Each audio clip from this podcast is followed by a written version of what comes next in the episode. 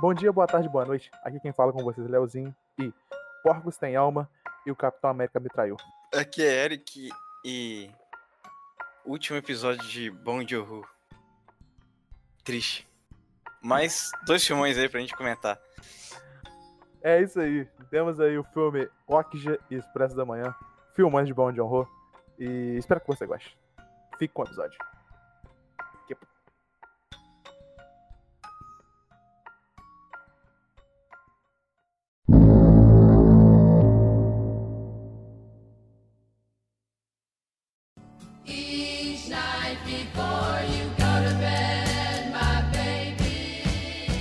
Falaremos hoje sobre o filme Okja. Filme disponível na Netflix, não é mesmo, Eric? Isso aí. Talvez um original? Acho que é original, É, né? cara. Original. A original Netflix. A original. Vamos considerar que é original. Vamos considerar que é original, porque a gente não achou nenhum lugar que falava que é original, mas é original. Enfim. Não, a gente achou vários lugares que falavam que é original, mas a gente sabe que a Netflix, ela mete esse selinho original pra tudo. Mas ela Então, comprou. É original, vamos supor que é original. Original de... Filme aí de Bongo de Horror, estamos no episódio 2 de Bongo de Horror. O terceiro filme dele aqui, porque Parasite não contou. Enfim, é, filme de ano de 2017, um drama e filme de ficção científica, duas horas de duração. E temos aí um orçamento de 50 milhões de dólares e não tem, obviamente, bilheteria, porque não foi pro cinema. É, temos aí sete indicações que esse filme ganhou, infelizmente nenhum prêmio. Ah, filme legal, e temos aí, Eric, uma gama absurda de atores nesse filme que são Um elenco, bons. um elenco absurdo. É um crossover do Denis Villeneuve com Van Joe. uma seleção. Primeiros aí temos Tilda Swinton fazendo a Lucy Miranda, né? A... Talvez o papel mais, mais interessante dela seja Constantina, né? Que ela faz o Anjo Gabriel. Ah, temos não. aí Jake Gyllenhaal, Eric. Um dos maiores heróis desse podcast. Fazendo o Dr. Johnny. É, a gente tenta fugir, mas não... ele aparece em todos os Ele filmes, aparece cara. em tudo. Temos Paul Dano, que faz o Jay, que é o líder lá da, do Flamengo. É, Ele. Não, que Flamengo, do FLA. Inclusive, o, o Jay, esse ator, ele fez o Alex no filme dos Suspeitos, né? Muito bom, aquele molequinho doente. Muito bom. É, Ele botou uma hora ali no filme o óculos ali, ficou igualzinho, cara. é, mano, é, eu tô falando, é crossover, pô. Tinha dois personagens. Temos a Se-Hyun An, que faz a Mika, que é a personagem principal. É Temos mídia. o. Eu vou ler Mika, foda-se. É, temos o Steve Young, né? Que é o carinha do. Meu Deus, The Walking Dead, que ele faz o K. Ah, o Glenn. Isso, faz o K. Temos a Ellie Collins aí, uma atriz que fez vários filmes, que eu não me recordo agora. Mas enfim, ela fez filmes interessantes. Tudo Ah, bem. fez aquele negócio lá de instrumentos mortais, tá ligado? Enfim, o nome dela é Red nesse filme. Tem o. Nossa, tem muita gente. Tem o A Ruiva, Giancarlo. caso. A Ruiva, é, a Ruiva. Tem o Giancarlo Esposito, que é o Gus do Breaking Bad, melhor personagem de todos da série. Temos o Byung Ribong, que é o velho do, do host, aí ele faz também um avô. Ele tem uma cara de velho, bom pra ser avô. Temos Silver aí, com um rapaz interessante. Temos aí de novo, Eric, o BTS, que BTS. fez a bruxa, fez Parasite, já apareceu mais o que aqui? Apareceu mais um filme já. Ah, mano, acho que em zumbi também, no filme do Foi, zumbi. Invasão Zumbi, Invasão Zumbi. Invasão zumbi, acho que ele. Choi Roshi de novo. Dessa vez ele faz um Kim, É, personagem muito bom. eu acho que ele tá empat... É o segundo ali na colocação do Jake Gyllenhaal, tá em primeira de aparições. Não, depois daquele carinha lá do Bom de Horror que sempre aparece, que infelizmente Ah, é, tá ele aí. também. Eita, esse filme ele não teve nele, né, É cara? o Park Chan- eu acho que o nome dele é Park Chan-wook. Não, o Park Chan-wook é o diretor. É, o diretor. É, É, Park alguma coisa o nome dele, se não me É. engano. ele não apareceu. E o tio Roshik aí também tá vindo atrás com força, Eric. Parecendo demais nesse podcast. Mas aí, indo para o filme agora, Eric. Me dá um resumo do filme, Eric. Então, é, a ideia é que uma empresa que chama Mirando, ela fez é, uma mutação nos, nos porcos, né? E esses porcos seriam super porcos. Super porcos. E aí, quando você fala isso. é, engraçado. E aí o. E aí eles. E aí a Lucy Miranda, que era chefe da, da empresa naquele momento. Mirando, exatamente. Miranda parece nome de novela, personagem de novela. Aham. E aí elas mandam. Ele, ela, ela manda 10 porcos para diferentes locais do mundo para serem criados. E um desses locais, locais são é, lá na Coreia.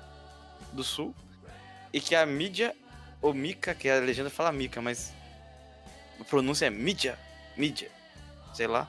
Ela cria a Octia, que é o porquinho dela.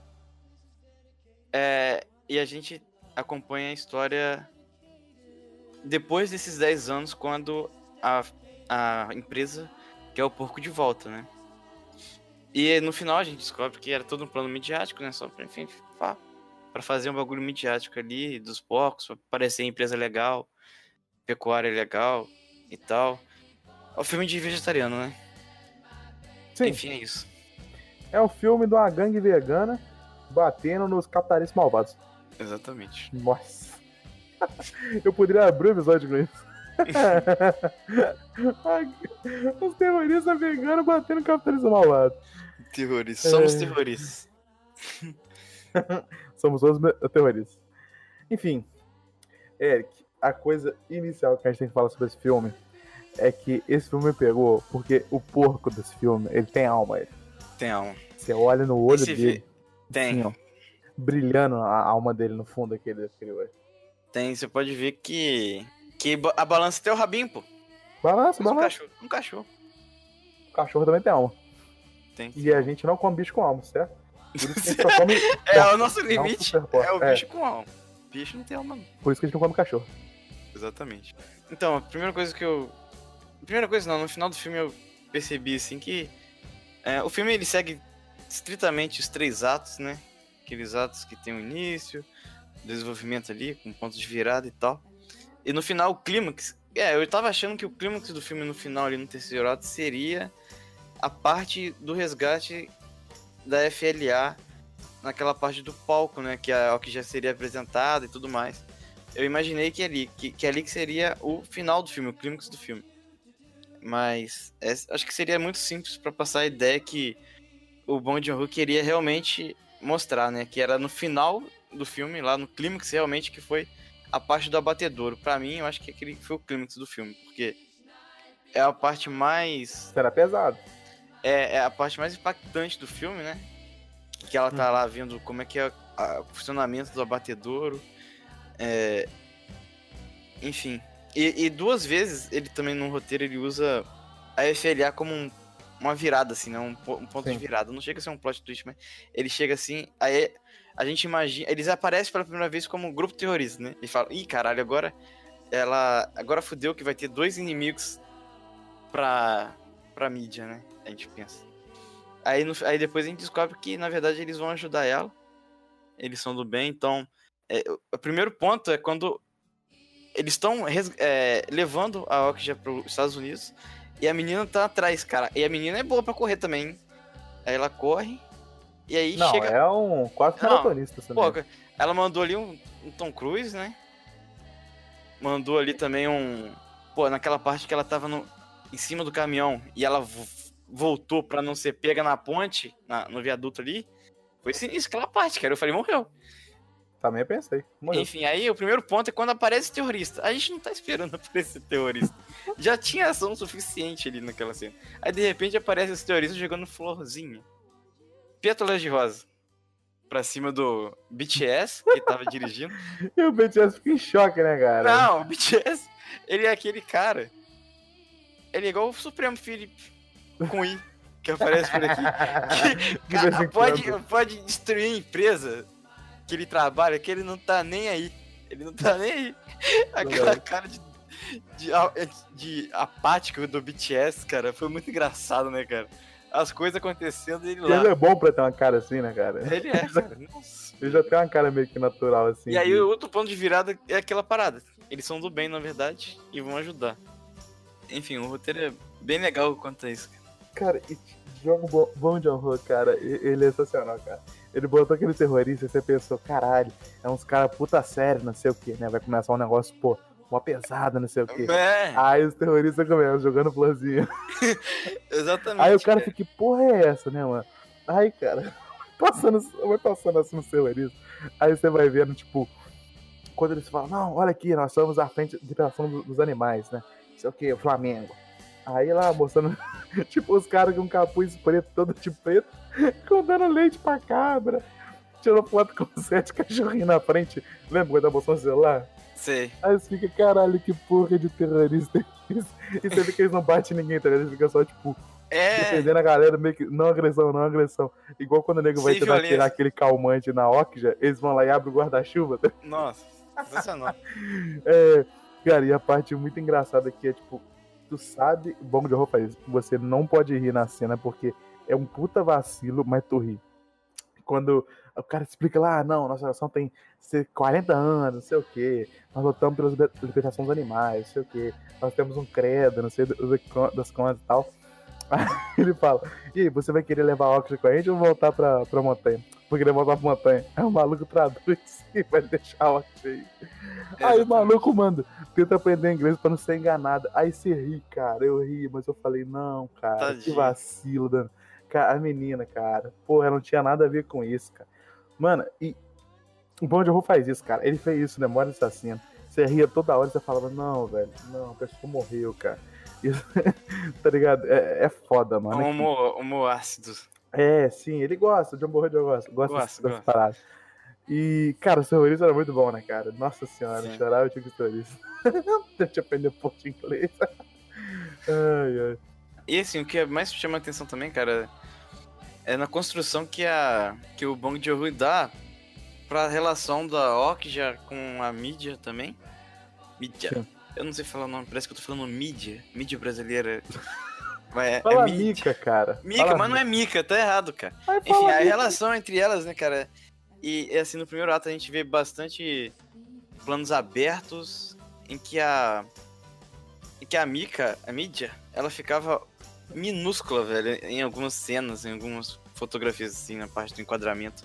Ela ficava pequenininha, não não dava nem pra ver ela, enquanto mostrava a Okja é, um pouco maior, né? Eu acho que era pra mostrar um pouquinho a, a proporcionalidade do tamanho físico mesmo entre os dois.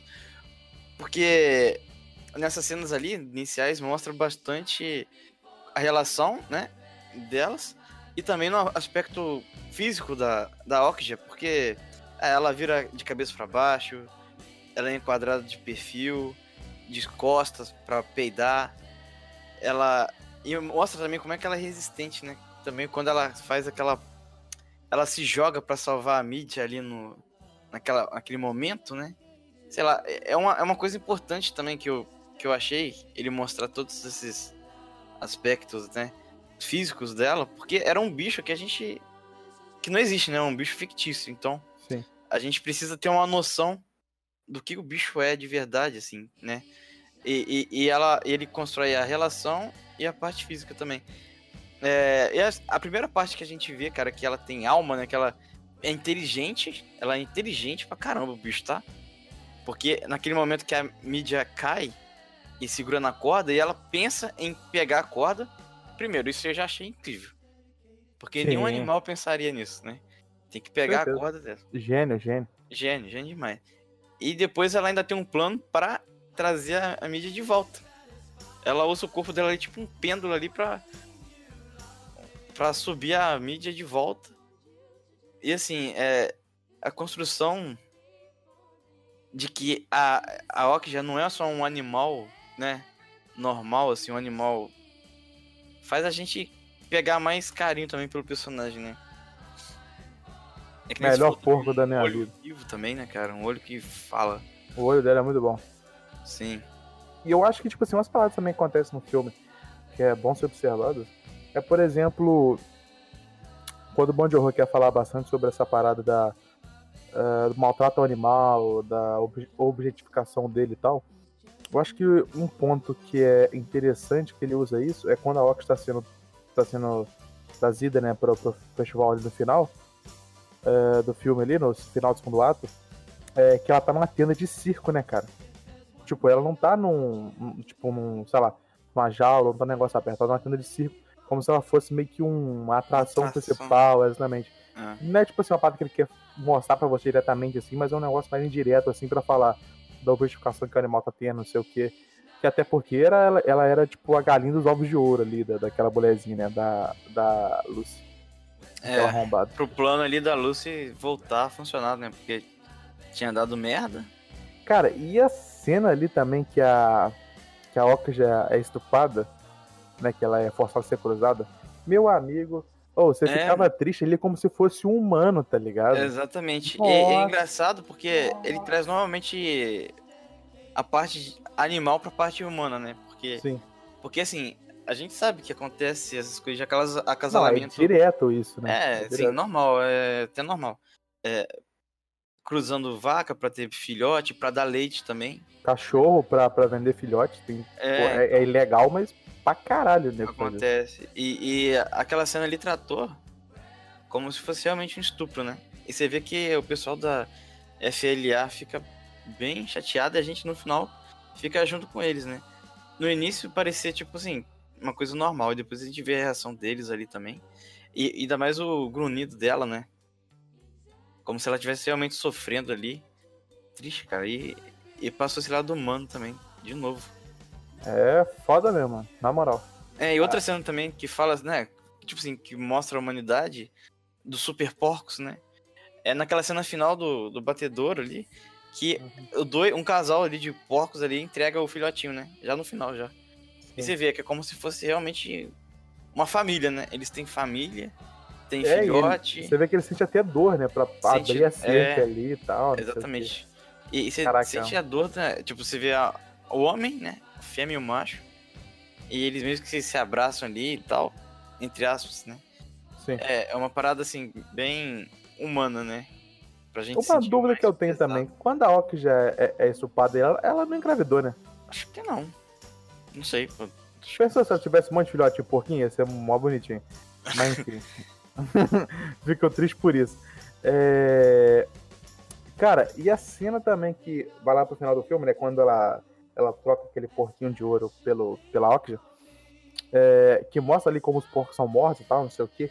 Mano, é um bagulho full pesado, né, mano? Que mostra a carne deles ali sendo triturada, virando salsicha, linguiça, não sei o quê. É, passar ali, tipo, porra, sendo empacotada. O, o bicho morto correndo e também tomando tiro, tá ligado? Até a Ah, cena, é. a cena final, quando a mina tá andando, né? E, ela, e o porquinho vem junto com ela, que ela vai passando por aquele monte de porcos ali, né? Dá a ideia, tipo assim, beleza, ela conseguiu salvar a Okja, mas ela conseguiu salvar um, e tem mais uma porrada ali que vai morrer e ela não pode fazer nada contra isso. É. E, tipo assim, e ela vai andando e você vai ouvir um barulho do tiro, tá ligado? sim, Lá atrás. fundo, Tá, né?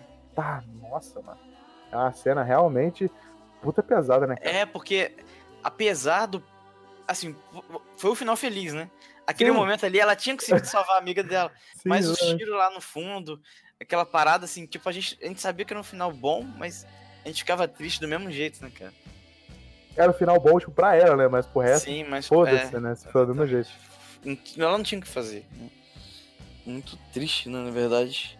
É um final feliz com que dá um sentimento triste no final das contas. Exatamente. Só quando recupera pelo final ali, quando você vê os porquinhos. Quando, quando você vê ele, é, o porquinho na água, tu vê a, a, a, a mídia com o avô ali, como se tudo tivesse voltado ao normal, pelo Hum, menos dá uma aliviada, né, cara? dá, Porque dá. se o filme tivesse terminado naquela caminhada em que dava pra escutar o tiro no fundo, ia ser um final muito pesado. cara. Eu chorava. Ia ser um final. Não, Mas, Eric, e outra coisa que eu tenho que citar aqui pela produção, citi- tem que citar pela produção, é com certeza Jake Gyllenhaal interpretando esse maluco que parece muito um Ace Ventura da vida. Porque É. tem todo aquele negócio, tipo, shortinho curtinho, não sei o quê, falou mó leve, tá ligado? Dando aqueles gritos meio que artísticos, assim. Cara, É, mano, um- parece um humor muito físico, Ace né, Ventura, É, do Jim Carrey. E, é tipo um humor assim, físico muito depois característico. a gente vê aquele monte de filme de Jake Gyllenhaal, cara. Ver ele atuando nisso aí, você fica assim. É estranho, né? Que isso, cara? É estranho, é estranho pra caramba. Eu não, eu, eu não consegui comprar muito, cara. Eu achei esquisito demais. Porque ele é muito sério, mano. Não é possível. É, exatamente, cara. Ele manda aquele bigodão. Eu achei. é, e humor físico, assim, eu não sou muito fã de humor físico, mas. Sei lá, eu achei até meio. Nunca fala mal de Kelly aqui na minha frente. Então, eu achei muito, sei lá, estranha a atuação dele nesse E filme. aquelas músicas meio que italianas, né? Que parecem, me parecem italianas ali, que eles usam ali, em boa parte do filme, né? Sim. Eles usam ali ah, uns bagulho meio com uma festividade ali e tal. É, principalmente cenas no- engraçadas, né? E no meio de perseguição também, né? Foda-se. É. A perseguição era a parte engraçada. Exatamente isso ela que é quebrando as paradas, matando. Não, você viu que ela matou uns dois caras ali, né? O porquinho. Não, deve ela- ter matado, Não, cara. beleza. Porque ela passou em cima dos caras ali. Cara, e outra coisa aí da produção aqui é muito boa. Cara, a CG dos porquinhos, dos porcos, não é ruim, não, cara. É muito boa. Tu vê Não. ali o pelo saindo da orelha dele, não sei o quê. Sim. E pá. E ah, agora que eu lembrei de uma parada também, que vai ressaltar, a parada que deixa também os porcos puto humano é esse negócio dela ficar sorrando no ouvido meio que como se contasse o segredo, né, cara? Ah, é, no final ali, a né, Oki já cara? também. É, e a Oki já também no final se descontrolou ali, não sei o que. Quando ela foi estupada lá com aquele olho vermelhão. É, a mina tinha- sorrou no ouvido dela e a Oki já ficou calminha, né, mano? Sim. É, e aí você tem. o- aí no final, na verdade, você tem um oposto, né? Que a Sim. Oki já fala pra mídia. É como Exatamente. se a Oki já falasse realmente, ela como se fosse um humano, né? Porque no final ela, ela pega, chega pertinho assim do, do rosto da, da mídia e fala, cara. é- Assim, não sai voz, mas dá a Sim. entender que ocorre isso, sabe? Tipo Tá assim, sorrando, né? é, mesmo que não seja verbal, Muito foda. pode ter sido só um simbolismo, né? Entendeu? Como Eu se tivesse, como se fosse caramba. duas amigas trocando os segredos ali, né? Ideia, né? É, exatamente. É, muito foda. Muito foda mesmo. Muito foda, cara. E assim, voltando àquela cena do abatedouro que eu achei foda também, é a construção dela, é que ela vai escalando, né? Tipo assim, primeiro você entra num lugar.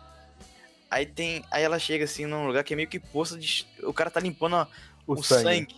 É, mano, é, é muito sangue, tá ligado? É muito sangue. Aí depois ela passa dali e, e tem um pedacinho de carne. Aí depois tem bandeja de carne. Uhum. E lá no final que você vai ver um porco inteiro mesmo sendo partido ao meio, cara. O corpo, tipo assim, inteiro, não tá despedaçado.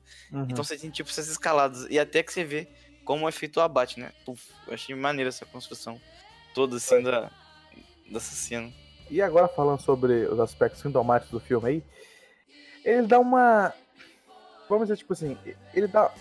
Ele passa várias coisas pra você, né? Primeiro, ele passa bastante sobre esse abuso e maltrato com os animais, né? Pra você ver, tipo, porra, ali na batedouro já é um bagulho puta de maltrato. Os caras dando choque, empurrando os bichos. Os bichos, tipo, todo fudido, tá ligado? É, sendo tratado como, como lixo mesmo, tá ligado? É, já tem isso, né? Que, tipo assim, vamos lá, é uma coisa que todo mundo sabe, entendeu? Não é uma parada tipo, porra, tá, é pesado, mas não é uma coisa que, ah, vamos dizer, chocaria grande parte da população. É, exatamente. É uma coisa que acontece. Mas também, geralmente, né? É melhor não pensar nisso também, porque a gente come Sim, carne. exatamente, É exatamente. melhor não pensar muito. Porque assim, a gente come carne, né? A gente Porra, fica carne, triste. é- carne de porco é top. É, E, tipo assim, é muito foda quando ele mostra esse mundo corporativo. Que, tipo assim, é bom, entendeu? Mas não deixa de ser um pouco clichê do mundo corporativo como vilão, né? Mas, enfim. É, tipo, empresário vilão, não sei o que, enfim. Mas, É, acontece, né? Na visão, na visão de quem defende essa causa o empresário é o vilão, Ah. né? né? É, a, pecu- a pecuária, né? a indústria pecuária é um problema, porque, sei lá, tipo, eu posso falar aqui sobre o meu irmão, é vegetariano. Então ele já me contou umas paradas, tá ligado? Eu fico "Ah, lá, lá, lá, lá. Aí ele falou que, ó, por exemplo, o processo pra vitelo. A carne é vitelo. Carne é top, né? Eu nunca comi de tão caro que é. Como é que faz? Pega, é, cruza as vacas lá, vaca, boi, tu, sai o filhotinho. Aí o filhotinho, ele é encarcerado até um certo, a certos meses, assim, que ele pode ser fatiado mesmo. Mas assim, a vitela é tipo um bebê, mano. É um bezerro, tá ligado? Uhum. Então, assim, ele nunca sai de dentro de uma. Ele não pode pegar a luz do sol, ele tem tudo um ambiente controlado, assim. Ele nem pasta, tá ligado? Ele fica preso, ele nem anda. Por exemplo, ele nem anda, tá ligado? O vitelo, a carne de Uhum. vitelo. Tô ligado. Então, assim, Ele maltrato, tá ligado? É, então. Já mata bezerro ali, o bicho nem saiu de, do cativeiro dele. Você vê, tem a parada de leite também. Hoje em dia não usa tanto, por exemplo, dá hormônio pra, pro bichinho ter mais leite, né? Mas sei lá, é, tem que cruzar o tempo inteiro pra vaca tá tendo leite e tal. Filhote, leite, filhote, leite. E aí vai fazendo essas paradas, né? Mas também não é só isso, hoje em dia também tem. É menos cruel do que era antes, mas ainda é complicado. Né? Como diz o senhor K, não é o ideal, né? Mas acontece. É, não é ideal, mas acontece. É... E outra parada também que joga aí muito é utilizar a população zona como marketing, né? No filme também. Porque do nada, os caras chegam e, e, tipo, vamos fazer a competição, dá porco pra todo mundo aí, 26 porcos, e não sei o que, pega os melhores porcos e dá pra galera, e eles vão criar, vai ter a competi- a competição de quem vai ser o porco mais bonito depois do tempo, tá ligado? Uhum. E tipo, porra, eles estão usando a puta população como marketing pra daqui a 10 anos falar, olha como é que a carne tá foda, não sei o que, tá gostosa pra caralho. Mas, porra, brincaram com os sentimentos de uma menina, é. Menina de No final 14 das anos. De Exatamente. 14 anos, pô. Entendeu? Monstro. E, e, tipo assim, e eu acho que é pior ainda, porque você vê quando. Obviamente a Lúcia ele sofreu um golpe da, da irmã ali pra a irmã retomar a empresa, né? Que é Aquele. O Gus lá. Não é o Gus é o nome dele, mas vamos chamar de Gus. É, Ele não tem nome no filme, cara. É, ele não é não. Mas vamos chamar de Gus. O Gus Gus ele faz aquele esquema ali. Ele meio que. Ele não faz esquema, mas ele grava as paradas ali, meio que pra se desse merda ele poder jogar contra a Lúcia e a Nancy voltar pro poder, né? Ele, é- ele é, vamos dizer, ele prefere a Nancy do que a Lúcia. E, e quando você vê ali que a Lúcia sofreu esse golpe, né? É tipo assim, a irmã fala, ah, a empresa quebrou, não sei o quê. Mas não tem problema, a gente vai abaixar o preço da carne de porco e, nego vai comprar, e o pessoal vai comprar do mesmo jeito É, mostrou escândalo, o vídeo. o escândalo que se foda, sabe? É, Sim. mostrou o vídeo do bicho sendo estupado, como é tratado. Ela falou, ah, isso aí não importa, tá carne. ligado? Isso aí não se importa porque a gente vai baixar o preço e o nego vai comprar do mesmo jeito, não, não liga preço não. Ou tipo assim, ou seja, mesmo quando esses caras dessa, dessa indústria sofrem um, um escândalo desse, um- uma parada, uma barbaridade dessa que é mostrada, que é exposta ao público, mano, eles estão um pouco se fudendo, porque o nego não vai parar de comer carne, cara, por causa Aham. disso, sabe? E é igual os caras falam, né? Que ali no final ali o, o Alex e o Alex, o Jay e o, e o K, né? Eles falam ali. é, deixa a menina sair com um pouco porque você já tem dinheiro pra caralho. Ela fala, ah, tudo se trata de negócio, né? Então, Uhum. tipo, mano, pra ela é negócio e foda-se, tá ligado? Mais uma vez falando do mundo corporativo. É foda-se o negócio pra ela. Tanto que quando ela chega ali troca o porquinho de ouro pela Orgia, ela vira e fala: Ah, tá, a troca é justa. Pega esse porco aí e leva essa menina mais o porco pra casa. Porque, tipo, pra ela, foda-se se a- o sentimento que ela tem com a porca. é, foda-se a reputação má ou boa que vai dar sair com a porca dali ou não. Desde que ela dá um dinheiro suficiente pra menina pegar a porca de volta, beleza. Ela tá fechado o negócio, tá ligado? Tudo é negócio de dinheiro. Então, essa visão do mundo corporativo, de se trata de dinheiro, negócio, é, a reputação ah, baixa não, não faz diferença pro cara que tem muito dinheiro e que pode simplesmente abaixar preço, não sei o quê. E ah, o mundo corporativo mentir utilizando as pessoas, eu acho que foi uma parada muito massa de, de ver isso aí. Porque tem muito filme que bota o mundo corporativo, mas moda quando sai um escândalo, o cara vai lá e quebra a empresa dele, não sei o quê. Ah, Deu um escândalo aí, a mulher ficou. Estamos de boa, tá safe, nunca vai quebrar essa merda aqui, não vou continuar do mesmo jeito de sempre, sabe? É, eu acho que foi uma visão diferente, foi muito interessante isso aí. É. É uma. eu- além disso, também tem, obviamente, é um- explicitamente ali, que é a crítica sobre a pecuária também, né? Sim, com certeza. Então tem isso, tem a pecuária. E uma coisa, velho, que me lembrou assistindo esse filme foi um anime chamado Promissed Neverland. Já viu, Léo? Não. Neverland? Nunca viu? Não sou otaku, não. Então, eu também não, não sou otaku não, mas eu já vi esse anime. Eu acompanhei até o final do mangá quase. Meu. Ainda não sou otaku. Aí, cara, se quem quiser ver aí, também é legal. É um, é um anime que. Eu já vou dar spoiler mesmo, foda-se. É um. É no primeiro episódio, no primeiro episódio já mostra. É um anime que eles. ah, é assim, fala sobre o mesmo assunto. Só que é o seguinte: eles usam Hum. os humanos como uma. uma a, a- a produção da fazenda. Então, tipo assim, existem demônios no mundo e tem um orfanato. Esse orfanato ele cria é, os seres humanos pra vender pra esses demônios. E não, e não, e a gente- e não dá pra saber disso no primeiro episódio e tal. Só vai saber um pouquinho depois. E, e assim, é tipo uma, uma crítica também, né, cara, sobre é, como a pecuária funciona. É um mangá também pra vegetariano também. Tem esse ideal aí. Essa ideologia de, de vegetarianismo, de a pecuária tá fazendo merda e tudo mais. É interessante. É, só quero deixar claro aqui que outros filmes aí da Tilda Swinton, é, ela faz Doutor Estranho, aquela mina careca, né? É, certo, Eric? A mestre dele. Ela faz as Crônicas de Narnia, agora que eu lembrei, que é a bruxa, lembra? Não, Crônicas de Narnia é a Sim. bruxa de gelo, lembra não? não, não lembro. Meu Deus, Faço é um ideia. animal. Ah, eu vi Narnia, tipo, uma vez na vida, nunca mais. A Bruxa do Mal, cara, que é a vilã do primeiro filme. Cara, já vi 10 anos essa porra, velho. Quantos anos tem? Vai fuder, então, ela é ela. E também no próximo filme, em sequência, teremos ela também no Expresso da Manhã. Então, não perca, fique, continue aí. Daqui Nota, a. filho. Meu Deus, verdade. Nota, cara. Daqui a, sete, daqui a um minuto e sete segundos a gente volta. Nota, então. Nota, falando sobre todos os que aconteceu aí no filme, sobre esse elenco fenomenal, sobre essa crítica social que foi por várias camadas, não criticou só um negócio, mas criticou ao mesmo tempo a pecuária, o, Indústria. a indústria, não sei o quê, a- o mercado de negócios, é, a parada do, do cara falir, de escândalo e tal o quê. E por ter essa comédia que eu adoro no Bongo de Horror, dos negócios dos ativistas que são terroristas que não agridem ninguém, eu dou a nota pra esse filme de 9. Não, 9.5 porque eu gostei do porco demais. Ah, eu vou dar nota. Vou dar nota 9 pro filme. 9. 9, Tudo que eu já disse 9.5, 9,3. Tá Fechou? bom? Então, continue agora com Expresso da Manhã.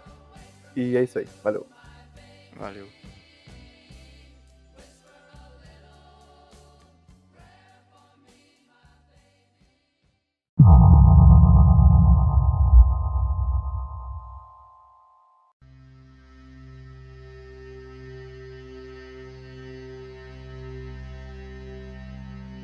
Agora falaremos sobre mais um filme de Bom John Ho. Agora o filme Expresso da Manhã ou Snowpiercer. Certo, Eric? Certo. Filmão? Filmão. Filmão. Beleza. Filmão feito em 2013, de drama fantasia, 2 horas e 6 minutos de duração. Teve um orçamento de 40 milhões de dólares e ganhou 86,8 milhões de dólares. Temos aí, temos aí, né? é, o, ato- o principal do filme aí, Curtis, por- feito por Chris Evans, o eterno Capitão América, certo? Certo. sempre será Capitão América. Temos a Tilda Swinton, de novo aí, fazendo a Mason. Ela vem em Okja, é, o Anjo Gabriel em Constantine, já fez também Narnia, sendo aquela bruxa do gelo. Temos Edgar, que é o Jamie Bell. Ele fez Jumper, ele rapaz também já fez Quarto Fantasma 2015, Horrível. pior filme já feito na história. Temos John Hurt como Gillian, né? Que é o velhinho lá do mal. Nós temos Song Kang-Ho. o, Clássico. o clássico do, do, do Bom de Horror, ele sempre tá no filme do, do Bom de Horror. Dessa vez com, uma, com um personagem mais contido também. Porque ele não é tão engraçado, tão comédia igual os outros personagens. Ah, dele. eu sei de onde eu conheci esse velho. Nunca me esqueceria. Sabe quem que ele é, mano? O vendedor de varinha do primeiro filme do Harry Potter. Lembra? Ah. Porra, sei aquela lá, loja de irmão. varinha? Ah, vai. Aquela de varinha? Ele também fez de Vingança. Quem? O né? John Hurt? Aham. Ele fez V de Vingança também. Não sei, cara. Vez de vingança. É Enfim. Enfim. É, o Song Kang-Ho aí, ele tá todos os filmes do Bond Horror, ele tá aí, né? É, Tá, como Já sabe? sempre aí. O- Só o último que ele não teve, o Auction. Mas o resto ele tá aí presente. E temos aí por último Ed Harris fazendo o Will Forte, que vale saber citado. E o Ed Harris, é, ele fez, ele fez Apollo 13, né? Eu lembro aí do Apollo 13, mas acho que nenhum outro filme muito grande assim não. Enfim, Eric, agora, como você preferir, o resumo do filme, então. Ok. É. O ano é o quê? É ali pro 2020 e poucos, né? É, Eu são acho- 17 anos depois de 2014. Ah, 17 anos depois de 2014. Ah, sim, então 2014. Já tava dando. Em 2014, é, os cientistas da Terra têm a genial ideia de usar um gás artificial para resfriar o planeta, por causa do aquecimento global. Só que esse gás que eles espalham na atmosfera acaba que cria uma nova era do gelo, né? Podemos falar assim. Sim. E, e mata toda a humanidade. Só que no trem, que ele tá sempre em movimento e faz voltas ao redor do mundo e tem um ecossistema próprio e tudo mais, é, existe último restício da humanidade lá dentro. E o filme conta a história do pessoal da baixa da baixa classe, assim, que é da cauda do trem, querendo fazer um motim para chegar à, à sala de máquinas, né? A cabeça do trem. Isso, lá na frente. Isso. É isso. Que é o filme. Acabou, né? Pode ir embora? Beleza. Agora falando notas, sobre... notas. Notas, notas. Agora falamos aí sobre o filme aí. É, então, como o Eric falou, o filme, nossos protagonistas aí estão no fundo do trem, o lugar mais escuro, lá onde fica a escória do trem. É, e lá a gente tem o nosso personagem principal, né, o Kurtz, que é o líder que não é líder, porque ele fala que não é líder, todo mundo considera ele como líder. É, e depois, e depois tem uma construção, né, disso lá no Sim, sim, final. Ele como Não. líder. Porque no início parecia que era só com o doce, né? Isso. Não, não quero ser líder, não. É, É, não quero ser líder, não sei o quê, mas Aí- depois a gente vê. Sim, exatamente. Temos aí o líder, que é o líder real, que é o Gillian, né? Que nego considera como Gillian, que é o velho sem uma perna e sem um braço. Temos a Mason, a vagabunda loura, que enche o saco o tempo inteiro. A atuação dela é boa, mas você fica um puto com o personagem pra caralho. É, temos o Edgar aí, o personagem mais injustiçado de todos. Garoto bom, não merecia nada aconteceu com ele nesse filme. Temos a Iona, que é a filha cracuda do pai cracudo, né? E o pai cracudo é um especialista em segurança aí, que ele que vai abrir as portas pra galera Ah. chegar lá na frente. Já falou, já falou. principais, né? Ah, já falamos do personagem. É, E vale ressaltar também que o filme foi inspirado na graphic novel francesa. Agora vem em francês. Lettres. Persiennes. Não sei falar. Publicado no Brasil com o título literal de O Perfura Neve. Então, é E uma era melhor um título. Era melhor É. título pra, pra esse filme, né? Mas enfim. Sim. Não vamos criticar o filme, não. Já começando aí já. Beleza.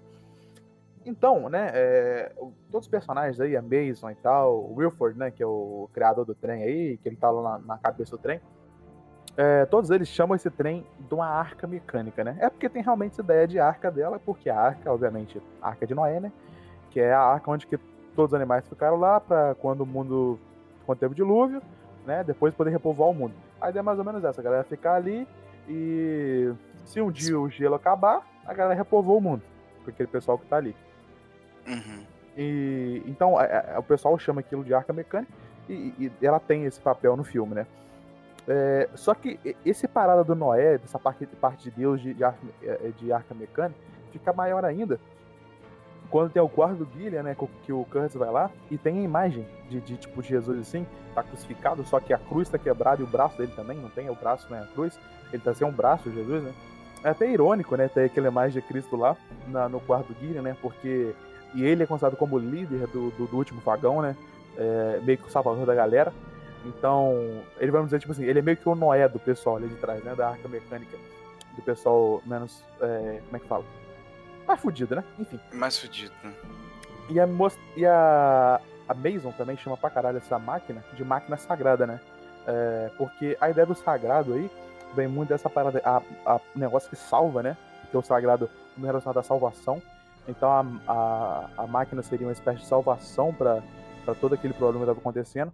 E ela também tem a questão dessa, da, do sagrado ser eterno, né? Porque sempre quando a gente fala em situação sagrada, a gente fala sobre a questão da eternidade, de coisas que nunca é, passam pelo tempo.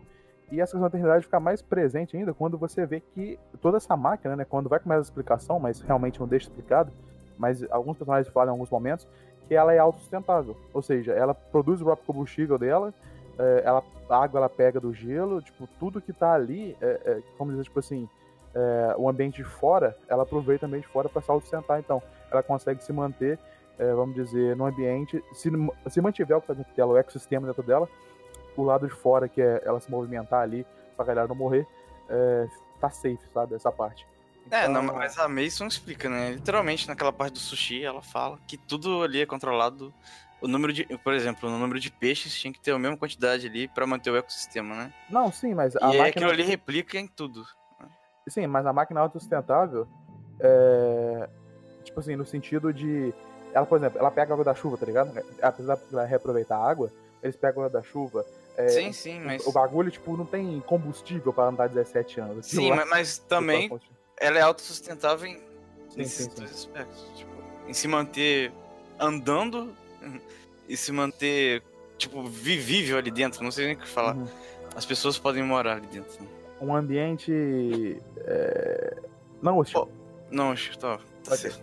Então, mas isso também lembra bastante a questão, por exemplo, do, da- do sagrado de novo, porque você pensar, a igreja dá um negócio de eternidade ali, né? Tem essa questão da eternidade, da, da igreja sempre existe, existe há muito tempo, né? Tá aí há muito tempo.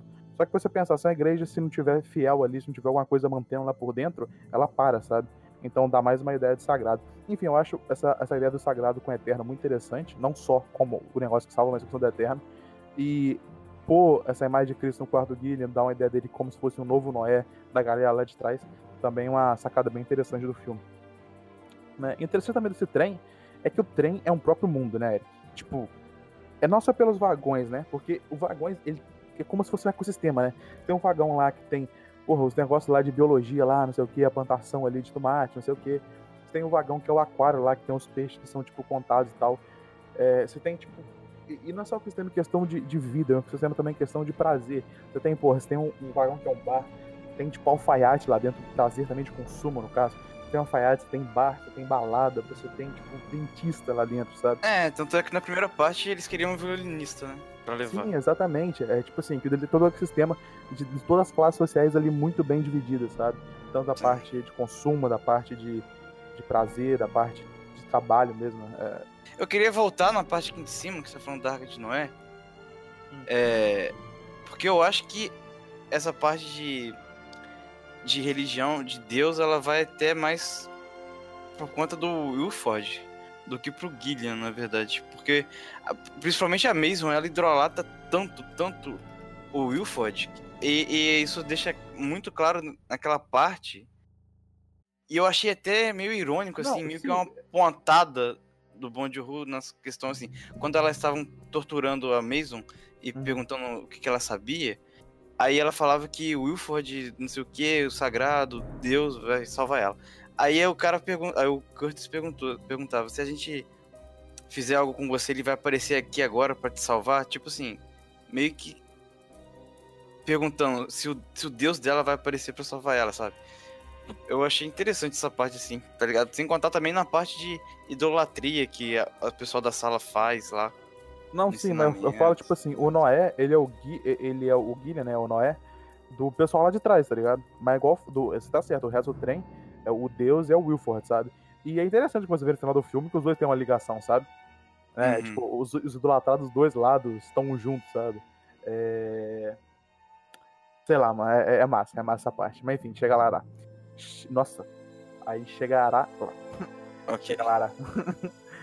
e, esse, e como eu falei antes, né? Tem uma parada muito de classe social nesse filme, que é outra pegada do Bong Joon-ho, que se repete em Parasite. Eu já tinha, eu já tinha visto isso, porque quando eu li outras críticas sobre Parasite, quando a gente acabou de gravar o podcast, eu vi vários caras citando que remetia muito a Snowpiercer, né? O Expresso da Manhã, porque tinha muito também de classe social aqui.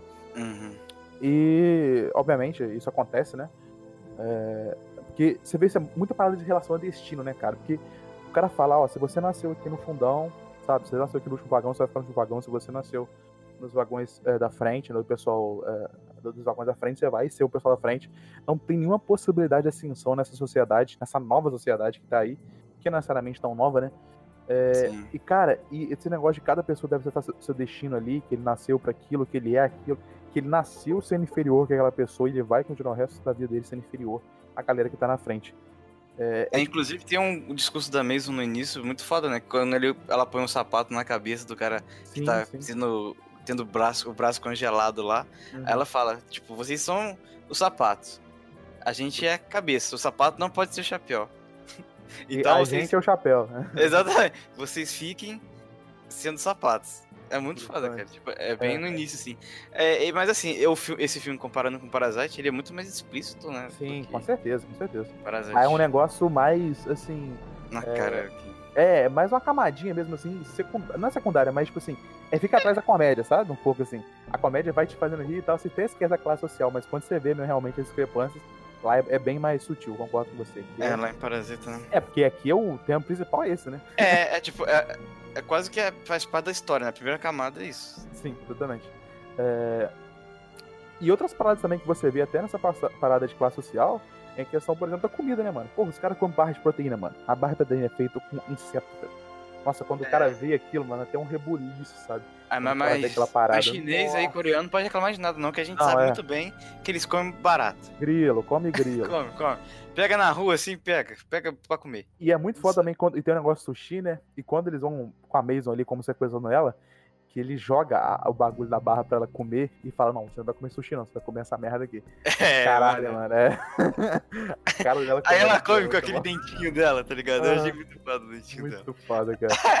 Ela come que nem o ratinho, cara. Eu achei a atuação dela foda nesse Foi filme. foda. É, e tem também essa parada que o. O Ivo te fala lá na frente, né? Do. Que, tipo assim, tem que manter um equilíbrio entre o caos e o horror, a ansiedade e o medo, porque isso, esse, esse equilíbrio entre eles seria necessário para manter a paz. Ou seja, seria tipo assim, não só o pessoal do vagão de trás, seria o pessoal do vagão da frente também, né? Que você tem que manter um, meio um pouco de causa ali, de ansiedade, de medo do que pode estar lá na frente, do que está acontecendo lá na frente.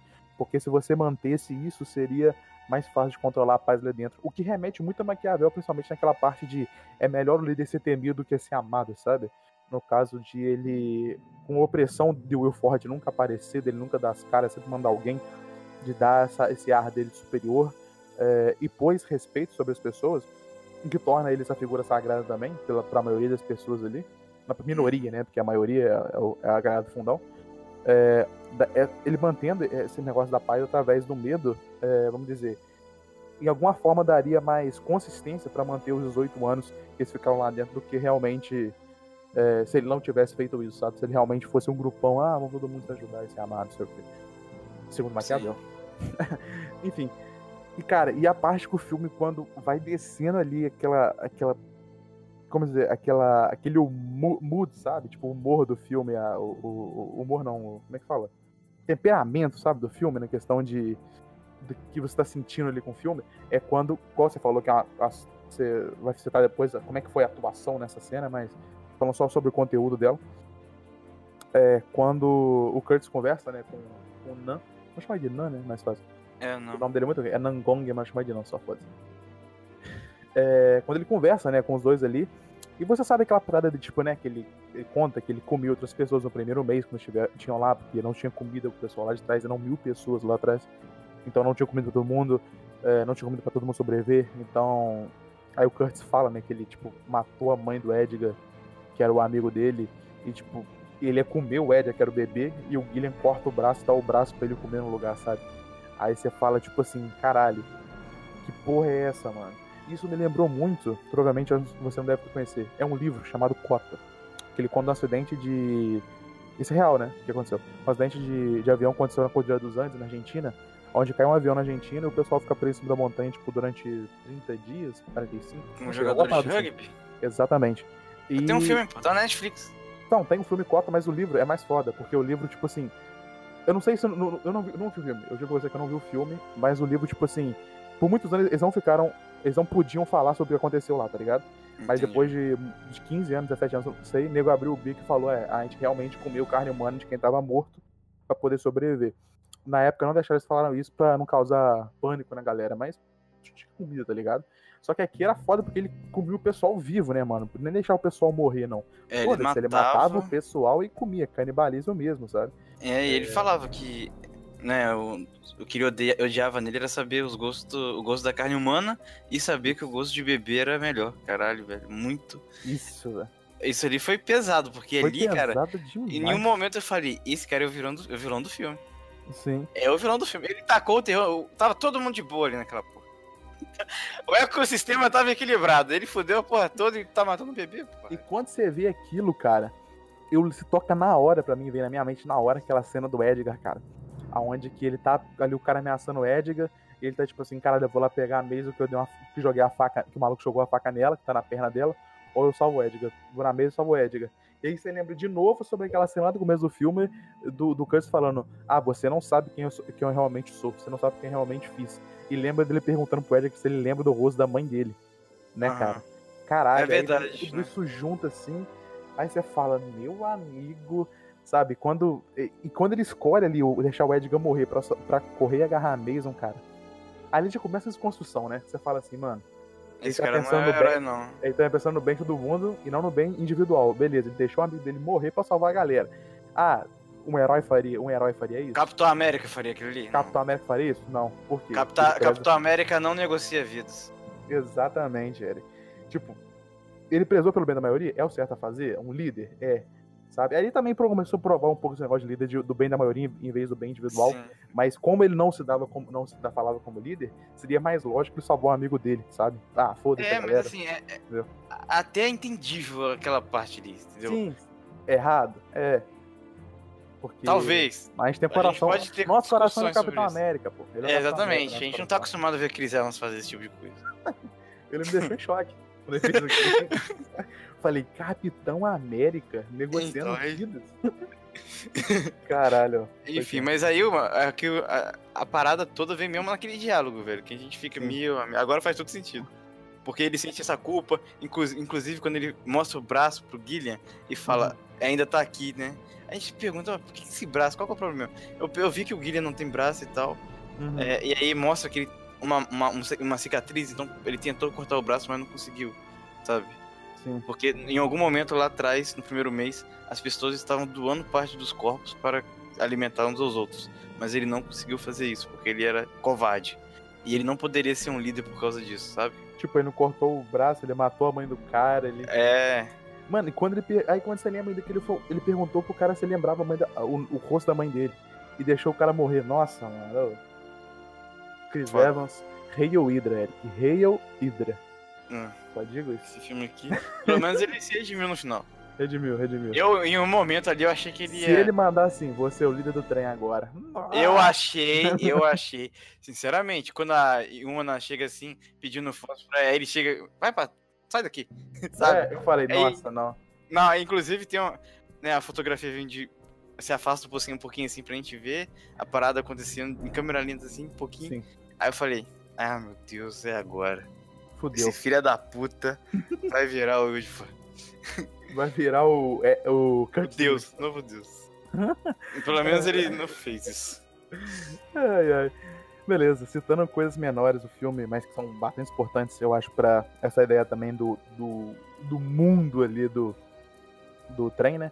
Em questão, por exemplo, do registro de, de, de, de, como é feita as paradas ali, no registro do- das pessoas ali, dos acontecimentos, né? Porque você vê que tem um cara ali que ele pinta, que ele desenha tudo que acontece, ele desenha os acontecimentos pra gravar os registros históricos que acontecem no trem. Ele desenha as pessoas para lembrar das pessoas que, aconte- que as pessoas que passaram por ali. Então, vamos dizer assim, é, lembra muito de como gravar os registros históricos através de desenho, de pintura, né? É, era muito comum na antiguidade, exatamente. Só que não chega a ser uma rupestre, porque rupestre é, é em pedra, né? Mas o ponto dele gravar o que acontece ali e, ainda mais com questão do desenho, remete a um período antes da fotografia, né? Porque ninguém tem câmera fotográfica ali. Só que ali, obviamente, nesse período o mundo tem câmera fotográfica, mas eles não têm. Então, por eles não ter, talvez mostre, tipo assim, como eles estão fodidos em questão de tecnologia do pessoal da frente, porque os caras não têm nem a câmera fotográfica. A câmera fotográfica é tipo, porra, quantos anos existe câmera fotográfica? Muito tempo. É, e dá uma ideia, tipo assim, que eles são até menos evoluídos que o pessoal da frente, sabe? Na questão de é, eu não tenho nem a câmera fotográfica, eu tenho que Humanidade fazer uma também. parada de. Eu preciso pintar as pessoas pra poder gravar um momento, sabe? Eu preciso pintar as pessoas, pintar o que, que tá acontecendo pra poder gravar um momento na nossa história aqui do último vagão, sabe? Em questão do, do outro pessoal. Enfim, é, é uma, um retrocesso de- desse, desse último vagão em relação ao resto. Isso é uma parada bem interessante que, que foi pontuada no filme. É, e tem ali a parada de Caterina, que isso vai dar discussão entre eu e você, Eric. Porque eu acho que Caterina ali, a noção de tempo é diferente de- desde que teve o trem. Por quê? Porque em nenhum momento eles falam assim, ah, passou um ano em tempo. Não. Eles só falam assim, ah, passou um ano porque nós passamos em frente à ponte, não é a ponte Caterina, né? É. Nós passamos pela ponte de Caterina. Ou seja, o tempo é relativo. Pode ser que tenha passado mais de um ano ou menos de um ano. O ponto é que eles passaram pela ponte. Isso conta o tempo deles. Isso entendeu? conta é, o tempo é uma deles. possibilidade. Porém, porém, como eu disse, eu acredito que eles saibam que aquilo é um ano certinho. Tipo assim, porque foi mostrado no vídeo que o, a- o trem ele fica rodando infinitamente em volta da Terra. Sim, sim. Ele faz os trajetos ali, passando pra cima e pra baixo, e no final dá a volta à Terra. Então, ele passa todo ano e Caterina. E, e realmente demora um ano pra passar, porque eles não perderam calendário nem relógio, pô, eles sabem. Entendeu? Só que eles escolheram Marco e Caterina. Eu acho. Então, aí, e, e- e o foda da cena é que, cara, voltando um pouquinho, né, é que tem aquela parte do peixe Sim. que quebra a cena, quebra a cena, cara. Tá Quebra. um slow motion. assim, a parada épica, e de cara repente o cara escorrega num peixe. peixe, cara. Eu tava, eu tava, assim, tava sentindo falta do Não, humor do e nego, nesse e filme. nego passou, abriu o peixe na frente de todo mundo. Dois caras molharam o machado no sangue do peixe pra começar a batalha. É, Não faz sentido nenhum. não faz sentido, assim, pensando numa coisa assim mais, sei lá, mano, um- uns vikings da vida, uma parada assim, que lutava com machado, velho. Sei lá, os caras queriam sentir isso na pele, sei lá o que eles queriam fazer ali. Não, e eram todos Mas- demolidores, né? Você viu? Tudo é tudo cego. Tudo, Tudo cego. cego, olho tampado, só a boca de fora. E, enfim, e essa parte também, os caras estavam no meio da batalha, eles falaram, dá uma pausa aí, dá uma pausa aí, que estão É, passando pela ponte. Feliz parou. ano novo, caralho! O Caralho. maluco tava todo sujo de sangue na cara, com o machado espiando sangue pra cima. E os caras comemorando no Cara, novo. se eu fosse um ator, eu não conseguiria fazer essa cena, cara. Eu ia rir toda hora, mano. Não tem como. Para, para, para, para, para. Tipo, tipo o João Kleber, né? É, exatamente. Vamos dar um Cara, tempo. é- é Vamos dar um foda. tempo. essa cena é do caralho. É... Mas assim, também não é só por causa do ano novo, porque depois a gente vê que vai bater em vários gelo na frente ali. Sim, sim, sim. Então eles, eles tinham Não, que se proteger. Mas também não foda-se, né? Porque tá É, na sim. batalha, caguei. É, exatamente. se Se vai bater em gelo, briga com gelo, meu parceiro. É, briga com, com o negócio batendo, caguei. É até engraçado porque cai o, o, o, Curtis, né, do lado do maluco lá que tem o. que é o inimigo dele, e os dois ficam, tipo, um do lado do outro, assim, sem bater em ninguém, tá ligado? Fica tipo, espera, espera passar o gelo aí pra gente voltar a brigar. Exatamente. Enfim. É, E também a questão da história do trem, que é muito foda, né? Porque a história do trem, que é estudada pelas, crianças, né? Que precisam estudar ali e tal, não sei o quê. é, Elas não aprendem nada ao mundo anterior ao trem, ao que era a Terra antes. Eles só aprendem sobre a história dentro do trem.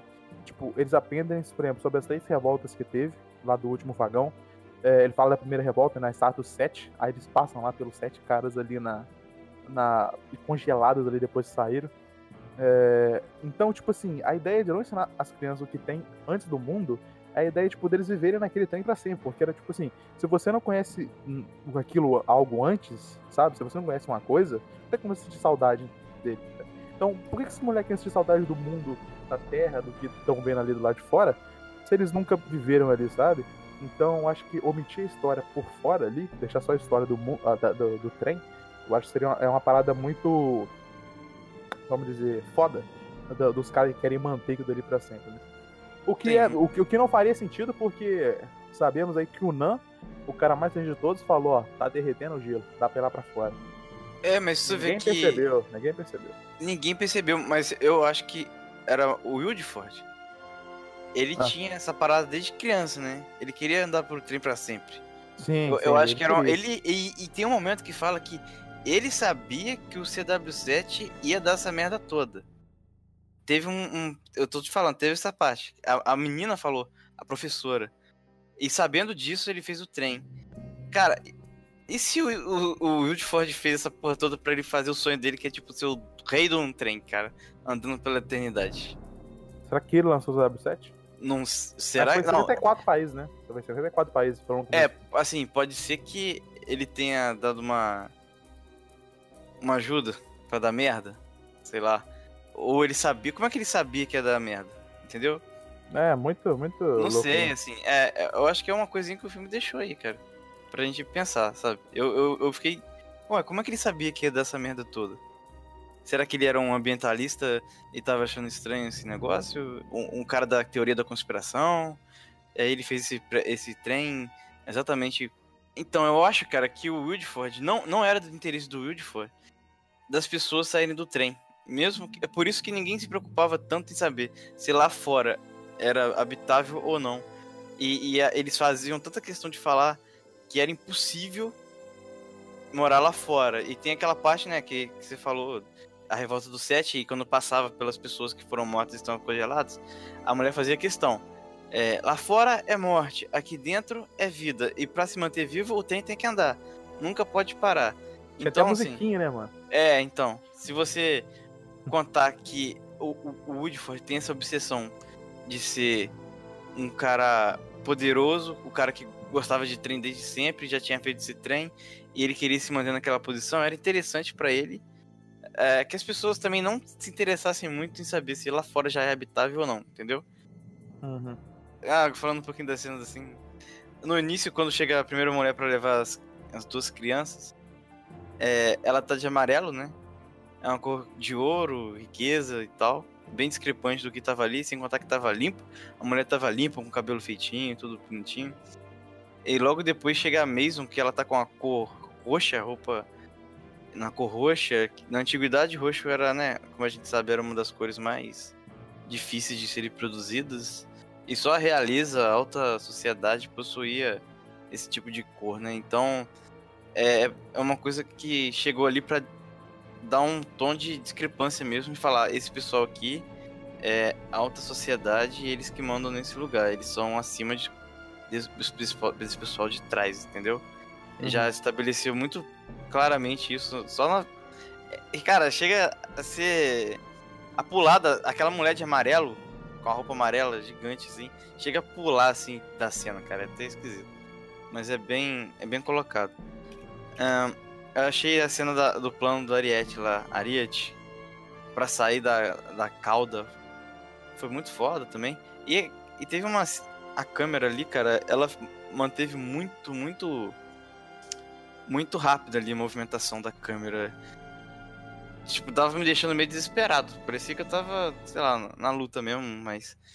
Se mexeu muito, cara. Eu acho que eu nunca vi um filme que, o, que a câmera se movimentava tanto em uma cena igual essa aí, cara. Sério mesmo. Você percebeu isso? Que tava movimentando muito? Tava pra caralho, né? Nossa senhora. E aí depois chega a cena, a cena maneira também do. Mas isso é interessante porque mexe muito, mas não te deixa confuso. Não, deixa confuso. É, não, porque ela mexe, ela mexe e fica sempre, tipo, no mesmo. No mesmo. Na mesma cena, entendeu? Tipo, não fica trocando de ângulo de Sim. enquadramento. Ela não troca de enquadramento. Ela fica no mesmo enquadramento. Só que ela fica mexendo pro lado, Uhum. saca? É. A cena mais brutal de um. de filme de Bong Joon-ho que eu achei também, cara. Aquela parte que tem os carinhas de machado. Sim. Mano, Eu nunca vi filme de Bong Joon-ho. Já vi filme de com dele com monstro. Já vi filme dele de assassinato. E nunca teve uma cena tão brutal como esse filme aqui. Que é machadinha entrando em gente, sangue espirrando. Foi bonito. Foi foda ver, tá ligado? E como eu já tinha falado, né? A câmera lenta, ela tem um poder de deixar as coisas, as cenas de luta mais épica, né? E quem sabe muito bem disso é Zack Snyder. Que ele tem que botar tudo câmera lenta pra ficar tudo épico.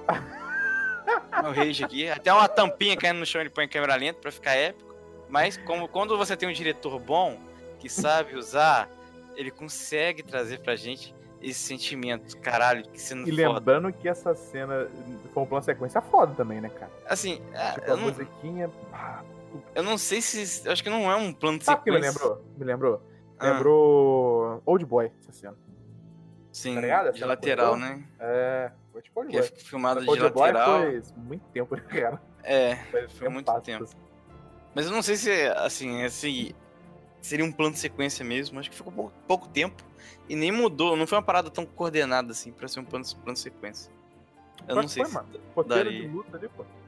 Eu não sei se esse foi um plano de sequência, mas Foi tudo sim. bem. É, e uma cena também que eu achei foda, Eric, foi a cena é, do momento que o pessoal do, do último vagão, eles chegam naquele lugar que tem luz do sol, né? Naquele. Acho que é dois vagões pra frente, depois que tem, tipo, a janelinha assim, né? Que passa assim, tem luz do sol vindo. Tipo, a galera toda assim, tá ligado? Com o olho fechado assim, caralho, luz do sol. Tipo, porra, 17 anos o cara não vê luz do sol. E 18, né? Que fez. Naquele dia fez mais um ano. 18 anos o cara não vê luz do sol. Tipo, porra, e tinha criança ali, sabe? Tipo, a galera que nunca viu o exterior antes. E, e essa cena já deixava um pouco, talvez, a traição do Gillian, a moça, né? Porque a gente descobre depois que o Gillian tem aquela relação com o Wilford lá na frente, né? Que os dois meio que. O Gillian deixava ela lá atrás meio que ter esperanças pra ninguém nunca desistir de, de sempre continuar tentando, né? A galera já da trás tinha que ter esperança, mas também eles tinham que ter horror e tal, não sei o que, igual a gente já falou antes. É, e o Gillian, quando ele chega no sol, ele, você vê que ele não fecha o olho nem nada. Né? E, e você vê que o Wilford depois fala que eles é, gostava das ligações do Gillian, não sei o que e tal. É, de como quando a gente conversava. É, mas não. Eles gostavam do jeito que eles conversavam, mas. Tipo assim, talvez o Gillian já tenha ido ali faz pouco tempo, sabe? Pra combinar tudo. Ou seja, talvez foi a primeira cena do filme que talvez dê a ideia de traição do Gillian. Não sei, pode ser. Entendi. É, eu não. Eu, te falar, eu não reparei nisso. Se ele abriu o olho ou não, fechou o olho, eu não Ele reparei. ficou normalzinho, assim, como se. Beleza. Ah, luz do sol. Luz do Não. sol. é porque a galera que não vê luz do sol há muito tempo, ela- quando ela olha, parece que tá vindo um caminhão na frente dela. Eu, pô. Dia. Dormiu na hora que você acorda já é assim, pô. É. Imagina 17 anos. É, outra cena também muito foda é a cena ali do final ali que a Iona e o moleque que é o filho da Tânia, que eu não lembro o nome dele, é Tim, mas Thomas, Thomas, eu acho que é o Thomas, não sei, Timas, não sei, é um negócio assim. Ele. Eles estão ali no final e eles saem né, do vagão, depois explode aquela porra toda, cai vagão pra caralho lá embaixo, cai pra um lado, explode tudo. E ele sai lá pra fora, é naquela neve lá e tal, eles vão pisando na neve, e tem aquele plano, porra, puta aberta assim e tal, deles, do vagão lá tudo caído, não sei o quê. E eles lá, os dois sobreviventes, os únicos da humanidade sobreviveram, os dois, né? Com a missão de povoar o mundo. Mais uma vez aí, Eric, Noé aí, ó. Deixaram sempre um homem e uma mulher em conjunto, Adão e Eva, Eric. Nossa, Sim, aí. Mas você sabe que eles morreram ali depois, né? Não, ficaram vivão. E eles Eles vão morrer, eles não tem como. Eles vão morrer de fome. Eles vão morrer de fome. Essa criança aí nunca saiu do vagão, nunca teve que, que uma capinar um quintal. Nunca teve que capinar um quintal. Como é que vai pegar um peixe na água, pô? Gelada. E eu falei pra tu quando eles viram o urso polar. Tão morto, Eric. Eles não sabem que isso é um urso polar. Eles vocês vão pensar, caralho, é um amigo. Aí vão lá acariciar o bicho, o bicho matou eles. E outra É. coisa, o urso polar nunca mais vai ser urso polar, porque tu. Eles sabem que aquilo é urso polar. Não Eles sabe. podem dar o nome daquilo de cachorro. Vai ser cachorro agora. Pode ser foda-se. bibi. Pode, só pra eu chamo de mel. Mel, nome, mel é nome de bicho, sabe disso, né? Não, é, o nome de Mel é cachorro. nome de bicho, é um cachorro. Pode chamar o bicho, enfim. Eu acho que foi, deixaram muito humano, sem conhecimento do- da Terra antes, pra sobreviver. E deixaram pelo menos uma pessoa tipo assim, ah não, eu vi como é que era antes, deixa o comigo." pai, o, É. o Nan. Tinha, o Nan tinha que sobreviver, cara. Sim, o antes de sobreviver. Mas É assim, porque- ele ia ficar maluco também de overdose, de... Sem a droga dele, porque ia acabar a droga. Sim. Ele ia ficar abstinência. Ele ia Ele morrer. roubando a droga dos caras. Não, eu vou te pegar. É. Ele roubando pra depois fazer uma, uma C4 com a porra de droga, cara. Não, ia ser quase explodir um pouco, né? Não, o Léo que ele acende antes de ver se a porta tá funcionando. Não, deixa de boa. De boa. Ah, tá. Então, né, falando um pouquinho de produção aqui, que eu consegui observar, é que levando em consideração o pouco espaço né, de largura que tem o trem, é, a direção consegue fazer muito bem as cenas, né? E a gente consegue perceber que é, é apertado, dá uma sensação meio claustrofóbica às vezes, e mesmo assim as cenas conseguem ser muito bem plásticas, né, cara? As cenas de luta são bem montadas, a coreografia, a, parada da Ariat lá, ela faz sentido para aquele lugar. É, enfim, é, a- usando pouco espaço, ele consegue fazer as coisas serem bem feitas, né? É, em algum momento também a fotografia ela utiliza algumas cenas com iluminação que faz parecer um pouco, não sei se eu tô viajando talvez neo noir aqui, porque utiliza muita sombra, inclusive lá, lá atrás quando não tem tanta luz, é, é, utiliza sombras, né? Geralmente os personagens estão envoltos às sombras e a luz passa um pouquinho pelas frestas, assim, lá naquele segundo vagão, onde o, o Gillian, até onde o Gillian e o Curtis conversam, Estão deitados. ele ali, mostra o plano, é, ele mostra o braço e tal, mostra, usa bastante a luz, assim, sombra, e lá atrás usava bastante a sombra.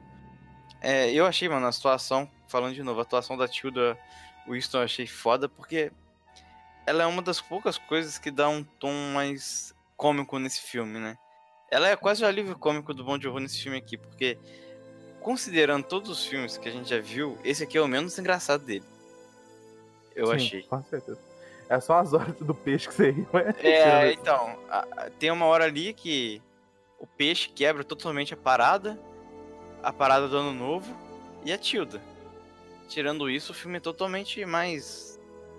E, tanto é que o Song Kang-ho, que faz o, o Nan, é, que geralmente ele tem um papel mais Comédia, né? comédia, né? Uma parada assim, É. ele, ele é muito mais contido nesse filme, cara. Muito mais. É Sim. quase irreconhecível. Ele fala muito pouco. É um cara que observa e tal. Enfim, é, eu achei interessante. E, e o Chris Evans, ele segura bem, né, cara? é, o papel, assim. É um, é um ator ren- renomado. Mas, mas o maior destaque dele mesmo, acho que foi o diálogo lá no final, né? Que ele fala do, da mãe do Edgar e tudo mais. Eu achei foda. Aquele, aquele Nossa, diálogo ali. Ele, ele conseguiu botar uma carga maneira ali. E a construção do personagem ali mudou completamente, né, cara? Sim. Ela fez sentido, né, cara? Sim. Porque tinha uns Fez pontos sentido. jogados que a gente não conseguia entender. Por que, que, que era assim, né? É, inclusive o ponto que a gente discutiu antes de começar a gravar, o ponto de por que nego deixar aquele último va- vagão vivo. É, ó, Entendeu? Deu motivo no final, né? Que foi, tipo, deixar os moleques vivos ali, os pequenininhos, cinco pessoas ali, de cinco anos ali, pra caber ali, pra... Porque não tinha aquele, aquele, aquela peça mais, não existia, né? A peça É. estava extinta. Então precisava deixar pessoas vivas ali pra, né, reproduzir, ter mais filhos, pra caber sempre alguém ali. Em cinco anos. É. Inclusive no motor também, lá na, naquela parada que o Andy foi. É porque tinha um time e tinha um Andy, né? Sim. Então precisava de dois moleques. Então, assim, era melhor usar a galera pobre pra fazer esse trabalho infantil, né? Do Uhum. que- e por isso mantinham as pessoas pobres, né? Eu, eu me perguntava assim, né? Porra, essa, essa galera aí, cara, se livra dela, só dá trabalho, né? Não, tipo, não tem por que manter essa galera aí. É. E aí dá uma explicação, né? A classe alta necessita do trabalho, Leozinho, da classe baixa. Sim. É, o ecossistema fechou ali, né? Tipo, e- é, exatamente. Exatamente. Precisava desse equilíbrio, né? É. Querendo ou não, cara, o capitalismo faz isso também, automaticamente, né? Ele gera esse, essa discrepância também. Ah, também queria falar um pouquinho da, do som, mano, do filme, cara. Que a cena, nas cenas de luta, mano, é o som de braço quebrando, sangue jorrando, faca perfurando. É, é muito é muito explícito, é muito destaque, né? Tem muito destaque esses sons, a mixagem de som. Muito marcante. E assim, é, é, é bem comum, assim, em filme asiático, cara, de ação.